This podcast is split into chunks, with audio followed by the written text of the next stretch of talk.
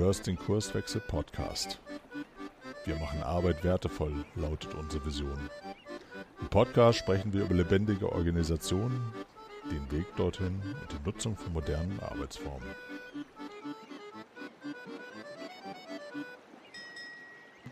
Hallo und herzlich willkommen zu einer weiteren Episode vom Kurswechsel Podcast. Heute bin ich hier mit meinen Kollegen Caroline und Matthias und wir wollen noch mal an die letzte Episode anknüpfen, wo wir über das Thema Verantwortung gestolpert waren, wo wir heute noch mal ein bisschen tiefer reinforschen wollen, was das eigentlich bedeutet.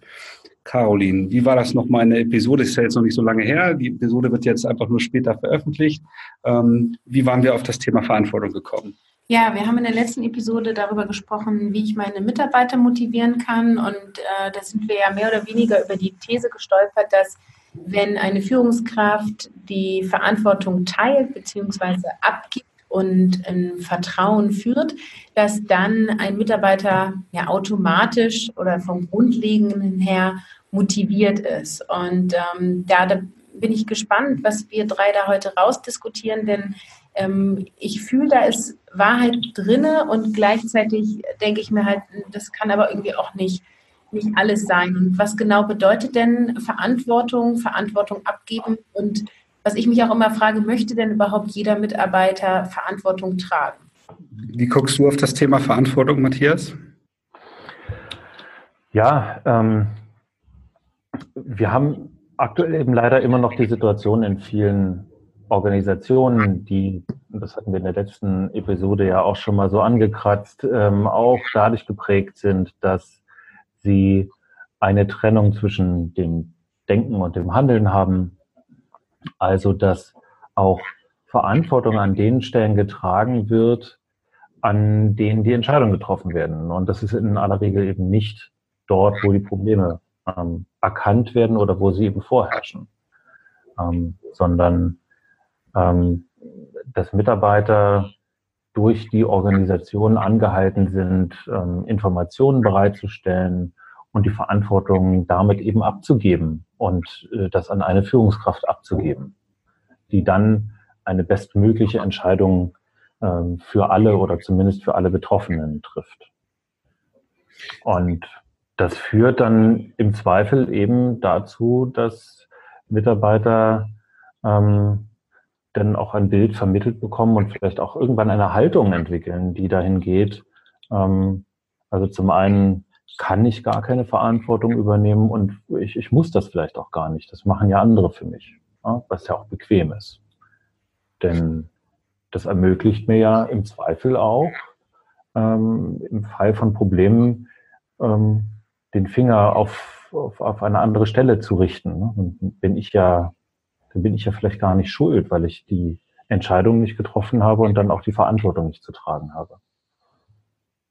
Ich, ich glaube, es ist schlicht und ergreifend oftmals einfach unklar, für was ich eine Verantwortung übernehmen darf oder eine Entscheidung treffen darf in einer Hierarchie. Es gibt sicherlich ähm, die gegenseitige Erwartung, jetzt entscheidet du doch, sowohl eine Führungskraft, die sagt halt, nee, ich, ich kann das jetzt operativ halt gar nicht durchdringen. Lieber Mitarbeiter, du darfst das jetzt entscheiden. Und es gibt genauso gut Mitarbeiter, ähm, die denken, naja, ich bin hier nicht fürs Entscheiden, sondern Führungskräfte bekommen unter Umständen ja auch mehr Geld und die müssen halt Entscheidungen treffen. Und da einfach mal transparent drauf zu gucken ähm, und gemeinsam auszuhandeln äh, in Teams, zusammen mit Führungskräften, ähm, wer entscheidet hier eigentlich was und, und wo sollte es idealerweise ähm, entschieden werden. Das sind ja so Prozesse, ähm, die wir ja, die meisten von uns ja schon hin und wieder mal begleitet haben, äh, wo ja ganz erquickliche Ergebnisse oder Erkenntnisse dann dabei rauskommen, ähm, weil dann auf einmal überhaupt erst mal besprochen wird, Ne, welche Entscheidungssituationen gibt es denn eigentlich? Und ist es völlig okay, wenn ich als Mitarbeiter diese Entscheidung halt eigenständig treffe, weil es halt einfach viel, viel schneller geht und ich nicht darauf warten muss, dass ich die Erlaubnis für irgendetwas bekomme. Und da sind wir dann natürlich auch relativ schnell bei dem Thema Fehlerkultur. Ne, was passiert eigentlich, wenn ich als Mitarbeiter eine Entscheidung treffe, um einen Prozess zu beschleunigen äh, und da geht mal was schief? Gibt es dann Mecker oder ist das okay? Und wir lernen daraus, äh, dass ich entweder mich nochmal mit einem anderen Spezialisten abstimme, bevor ich so eine Entscheidung treffe, oder äh, um halt die, die Geschwindigkeit äh, zu haben, auch beim nächsten Mal eigentlich die Entscheidung treffe äh, und wir das jetzt halt einfach als Erkenntnisgewinn nehmen. Und die Geschwindigkeit beim Problemlösen für den Kunden, darum geht es ja hoffentlich immer, ähm, da halt im Vordergrund steht. Ich möchte noch mal was zu dem Thema sagen, es ist gar nicht so klar, wer welche Verantwortung und welche Entscheidungen trifft. Ähm, du hast das eben bezogen auf hierarchische Unternehmen oder das war dein Beispiel. Mir ist nochmal wichtig, dass wir hier betonen, dass es in agil organisierten äh, Organisationen, Netzwerkorganisationen auch der Fall sein kann. Ne? Also dass nicht unbedingt ein, ein Systemfehler in Anführungsstrichen ist, sondern oft einfach nicht geklärt ist, wer trifft für welche Verantwortung oder es ist mit irgendwelchen Wörtern geklärt, aber es ist nicht klar, was bedeutet das konkret? Und selbst wenn dann be konkret besprochen ist, was bedeutet das und welche Verantwortung hat, ähm, hat jetzt wer und wer trifft welche Entscheidungen, kommt es ja auch immer noch zu Problemen in der Umsetzung. Ich nenne mal ein Beispiel. Ähm, mit Team darf und soll Urlaub selbst bestimmt und selbst organisiert eintragen. Es gibt quasi keinen Teamleiter, der da die Organisation oder sagt, ja, du darfst Urlaub nehmen oder nein. Anzahl der Tage müssen Mitarbeiter selber entscheiden und sie müssen miteinander abstimmen. Das kann man zum Beispiel in einem Meeting oder ne, wir benutzen ja gerne das Tool Delegation Poker, da entscheiden, okay, das ist auf Mitarbeiter auf Teamebene. Ähm, und dann ist es aber immer noch mal eine andere Sache, dass sie es tatsächlich wirklich umsetzen, die Verantwortung wirklich übernehmen. Da wird es sicherlich den einen im Team geben, der seine Jahresplanung schon im Dezember vorher macht. Und dann gibt es den anderen, der sagt, ah ja, morgen wollte ich übrigens Urlaub nehmen, passt das doch. Ne? Und ähm, dann entstehen ja auch Konflikte im Team und dann geht es halt darum, wie lebe ich diese Verantwortung aus. Und ich finde, hier ist es spannend eben zu gucken, ähm, was ist verantwortlich und wann ist etwas nicht verantwortlich. Das stimmt, ja. Also wenn ich mal allein auf uns Kurswechsler gucke, äh, wir sind vom Jahr circa zu viert gestartet, wir sind jetzt gerade zu acht äh, und machen uns ja auch genau diese Gedanken. Ne? Jetzt haben wir nicht wirklich eine Hierarchie, äh, wir sind halt ein Team, was halt alle Entscheidungen selber trifft. Jeder für uns alleine äh, oder halt im Kollektiv. Und wir haben ja schon auch häufiger mal darüber gesprochen, ähm, wer entscheidet denn darüber, dass wir jetzt ähm, einen neuen Kollegen einstellen oder ähm, wenn ich eine Weiterbildung machen will oder eine Konferenz machen will, muss ich da Kollegen informieren oder ähm, da entscheide ich das halt gemeinsam mit Kollegen und dies, da meine ich halt schon, dass diese Transparenz halt einfach hilft, ne? die Konsequenzen halt zu sprechen, ähm, was solche Entscheidungen dann halt bewirken. Ne? Also aber genau genau wie du sagst, das teile ich.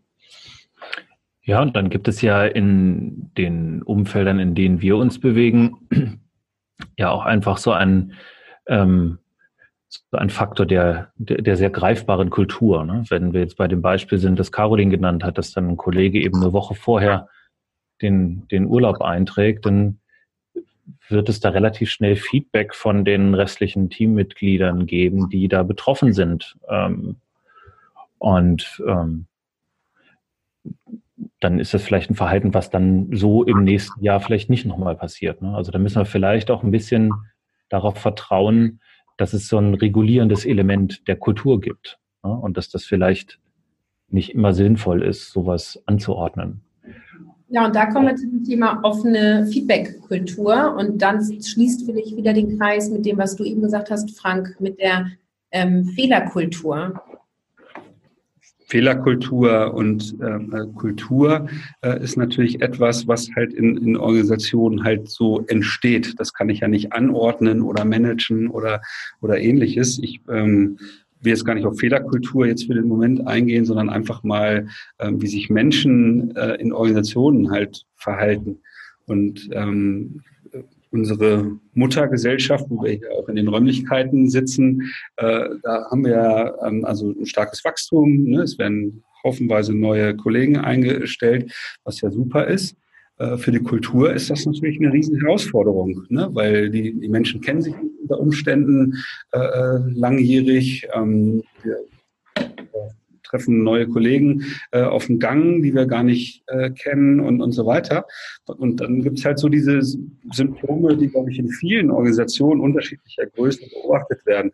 Der Geschirrspüler wird nicht aus- und eingeräumt, Kaffeetassen bleiben stehen, wo sie nicht hingehören. Und da sind wir wieder beim Thema Verantwortung halt. Ne? Wie, wie kann ich es erreichen, dass jeder in einem Team oder in einer Organisation sich halt für die Gemeinschaft und für das Ergebnis wirklich verantwortlich fühlt und dann eben nicht seine Kaffeetasse achtlos halt irgendwo rumstehen lässt, äh, sondern sie selber in einen Geschirrspüler einräumt und sogar, wenn er feststellt, oh, das ist jetzt alles sauber, dann mal eben, und das ist ja egal, ob ich Geschäftsführer bin, äh, Mitarbeiter oder welche Rolle ich auch immer habe, jeder kann mal eben drei Minuten so ein Geschirrspüler eben ausräumen. Das ist ein Phänomen, wo ich schon so viel drüber nachgedacht habe, wo ich irgendwie noch zu keiner Lösung gekommen bin. Ich weiß nicht, ob ihr da nochmal ein Angebot für mich habt.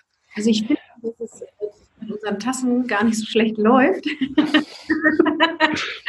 ähm, also natürlich gibt es immer mal wieder eine Tasse, die, die irgendwo rumsteht oder wir haben ein bisschen, bisschen Schwund, ähm, aber ich kenne es aus ehemaligen Arbeitgebersituationen, ähm, wo das viel extremer war. Also hier steht ja mal ein Becher rum ähm, und das ist nicht so, dass hier jetzt irgendwie der ganze ähm, Geschirrspüler überquillt, den keiner anmacht und die 20 anderen benutzten Becher daneben stehen. So, ne? Aber nichtsdestotrotz ist ja das ein, ein schönes Beispiel und ein simples Beispiel auch für ein ganzes Unternehmen. Ich war ja eben noch gedanklich so auf dieser Team, wir uns innerhalb des Teams mit Urlaub ab, das Beispiel ähm, aber natürlich das nochmal auf Unternehmensebene oder wir jetzt eben auch mit unserer Muttergesellschaft sozusagen zu gucken, wie können sich alle wirklich. Ich glaube, der Schlüssel liegt da in dem, ich nenne das mal Kulturschatten. Also dadurch, dass wir irgendwie eine Vision haben als Unternehmen und eben auch nicht nur als Kurzwechsel, sondern auch als HEC und TVS, wie es ja in unserem äh, Firmenkonstrukt hier ist, dass wir ein Verständnis davon haben, warum wir alle hier sind, ähm, dass wir mit einer Vision arbeiten, dass wir bei uns Wertschöpfungskommunikation uns wichtig ist, ein großes Thema ist, dass wir eine offene Feedback-Kultur wollen und so weiter. Das sind ja Sachen, die ähm, zumindest bei mir schon gleich im Vorstellungsgespräch irgendwie mit abgecheckt wurden. Und aus, meinen, aus meiner Sicht ähm, impliziert es automatisch eine Verantwortung gegenüber Becher und Geschirrspüler. Also, dass ich euch alle wertschätze, dass ich euch respektiere und dass wir, ich sag mal, wie in der Wohngemeinschaft, die hier diese Küche gemeinsam nutzen, und dass ich da jetzt meinen Kram nicht stehen lasse, damit es irgendjemand anderes wegräumt, finde ich, ist dann da selbstverständlich. Aber ich glaube, dass das auch viel mit Prägung zu tun hat. Ähm, ich bin so quasi auch erzogen worden. Jemand, der mal alles irgendwo hinpfeffern konnte, sieht das vielleicht anders. Naja, und ich glaube, je größer eine Organisation wird, umso anonymer wird sie auch. Ne? Und die, die es halt vielleicht von der ähm, eigenen Sozialisierung halt eben nicht so mitbekommen haben wie du, Caroline, ähm, da die Verantwortung für, für die eigenen Sachen da irgendwie zu übernehmen, ähm, der kann aus dieser Anonymisierung oder äh, Anonymität heraus ja sein Kram irgendwie hinstellen und es fällt nicht auf und, und äh, er bekommt dann unter Umständen vielleicht kein unmittelbares Feedback, weil es halt eben nicht direkt beobachtet wird oder so. Das ist schon schon eine Herausforderung. Also ist, klar brauchen wir das jetzt nicht überthematisieren hier bei uns in der Organisation oder so, aber ist schon von hier und da auffällig. Ne? Ich meine, Matthias, du bist ja relativ selten hier oder so, aber ähm, du ähm, hast solche vergleichbaren Erlebnisse wahrscheinlich auch gehabt, oder? Ja, und ich möchte an der Stelle auch betonen, dass ich meine Tassen immer schön brav wegstelle. Das hat aber damit zu tun. natürlich, natürlich.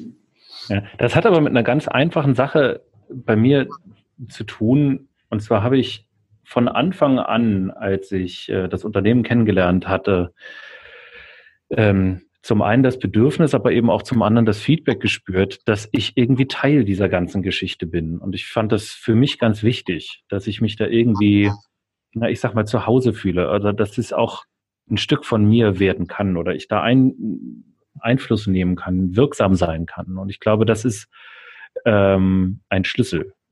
Zu Hause achten wir auch darauf, dass es, jeder hat da individuelle Vorstellungen, aber dass es eben gemütlich ist und dass es, ähm, dass man sich wohlfühlt. In der Organisation, in der Firma lernen wir eben dass es da einen ganz großen Disconnect gibt zwischen mir als Person und dem anonymen Konstrukt der, des Unternehmens, an dem ich persönlich auch gar keinen wirklichen Anteil im Sinne von Mitwirkung habe, denn es gibt dort äh, viele Prozesse, die einzuhalten sind, viel Verantwortung, dass äh, die abgegeben wird an andere. Und ich glaube, wenn wir dahin kommen, dass die Mitarbeiter das Gefühl haben, ähm, dass sie in gewisser Form Miteigentümer des, der Organisation sind oder wenigstens der Abteilung oder des Bereichs, in dem sie tätig sind, ähm, dann ermöglicht es uns, ähm, damit Rahmenbedingungen zu schaffen, die eben Verantwortungsübernahme fördern. Ne? Dass wir dann eben äh, dahin kommen, dass die Leute freiwillig ähm, die Energie in sich spüren, sich um Themen zu kümmern, weil sie eben das Gefühl haben, sie sind Teil dieser Geschichte und nicht so richtig losgelöst.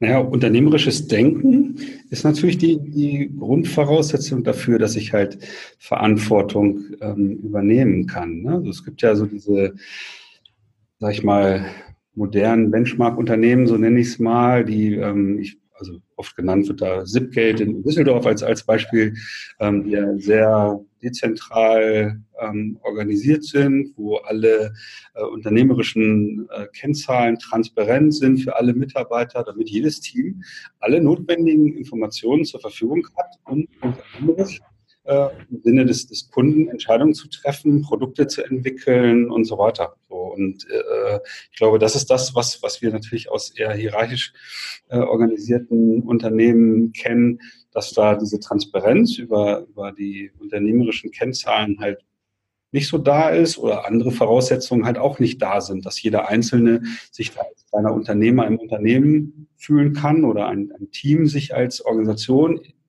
im Unternehmen fühlen kann, um halt wirklich die Verantwortung fürs eigene Handeln zu übernehmen. Ne? So, und das äh, ja, bedarf dann sicherlich eines Umdenken äh, in großen hierarchischen Organisationen, das Schritt für Schritt zu erreichen. Ne? So, das, ähm, ist ja, das ist nicht trivial. Das hat möglicherweise mit dem äh, damit zu tun, dass Wissen heutzutage noch mehr als andere Dinge eben auch ein, eine Art Machtinstrument sind. Und wenn ich mich in einem Umfeld befinde, bei dem ich vielleicht spüre, dass so in der Arbeitswelt Veränderungen auf mich zukommen und dass vielleicht auch mal über das Thema Hierarchie oder Führung, äh, Rollen und so weiter nachgedacht wird, ähm, dann verursacht das ja möglicherweise eine große Unsicherheit. Ja? Und ähm, über den Weg Informationen sozusagen als, als, als Machtinstrument noch in der Hand zu haben, kann ich mir ein Stück weit Sicherheit äh, behalten. Ne? Ich erlebe das äh, zum Beispiel immer wieder, dass es ähm, Führungskreisrunden gibt, in denen bestimmte Informationen ausgetauscht werden und dann wird darüber gesprochen, welche dieser Informationen dann an die unteren Ebenen weitergegeben werden. So ganz nach dem Motto, als würde der Innenminister sagen, Teile der Antwort würden die Bevölkerung verunsichern. Also man traut Mitarbeitern auch vielleicht nicht unbedingt immer zu, ähm, mit diesen Informationen verantwortungsvoll umzugehen. Und zum anderen ist es natürlich auch hilfreich, die eigene Machtposition zu stärken, wenn ich über die relevanten Informationen verfüge. Ich möchte gern jetzt nochmal das Themenfeld aufmachen, was ich eingangs sagte. Möchte denn jeder Mensch Verantwortung tragen? Also innerhalb einer Organisation und auch innerhalb eines Teams? Denn ähm, was ja Agilität ähm, oft macht oder für Folgen hat, ist, dass wir selbstorganisierte, selbstbestimmte Teams haben. Und da sind wir darauf angewiesen, dass Verantwortung von allen mitgetragen wird. Und hier ist halt die Frage, und das hört man auch immer wieder vom Kunden, der möchte keine Verantwortung tragen. Der möchte von 8 bis 17 Uhr hier sein und dann wieder nach Hause gehen und der möchte mit möglichst wenig Arbeit möglichst die Zeit rumkriegen. Das ist ganz spannend, weil die gleichen Mitarbeiter nach Hause gehen und in ihrem privaten Umfeld überhaupt kein Problem damit haben, Verantwortung zu übernehmen. Ja? Die werden ganz freiwillig, in aller Regel, Eltern. Ja? Sie gehen ganz freiwillig äh, Verträge ein, die dafür sorgen, dass sie für die nächsten 20 oder 30 Jahre einen Kredit abzahlen. Das sind schwerwiegende Entscheidungen, die diese Menschen alleine treffen können und das auch immer wieder tun. Weil das ein Thema ist, mit dem sie sich identifizieren können, das ihnen wichtig ist. Und wenn wir jetzt wieder in die Organisation gucken, müssen wir uns vielleicht fragen, warum dieser Mensch an, äh, in dem Team das Verhalten zeigt, keine Verantwortung übernehmen zu wollen. Vielleicht müssen wir uns die Frage stellen, ob er an dieser Stelle eben wirksam sein kann und ob es nicht vielleicht einen Ort gibt, ähm, wo seine Fähigkeiten ähm, vielleicht wirksamer zum Einsatz kommen und wo er sich auch selber begeistern kann dafür, statt eben Menschen auf Planstellen zu verteilen. Oder eben die Organisation zu verändern, weiterzuentwickeln, äh, um den Rahmen dafür zu, geben, dass Menschen sich halt irgendwie gemäß ihrer äh, äh Kompetenzen, ihrer Neigung, ihrer Spezialthemen halt entwickeln und entfalten können.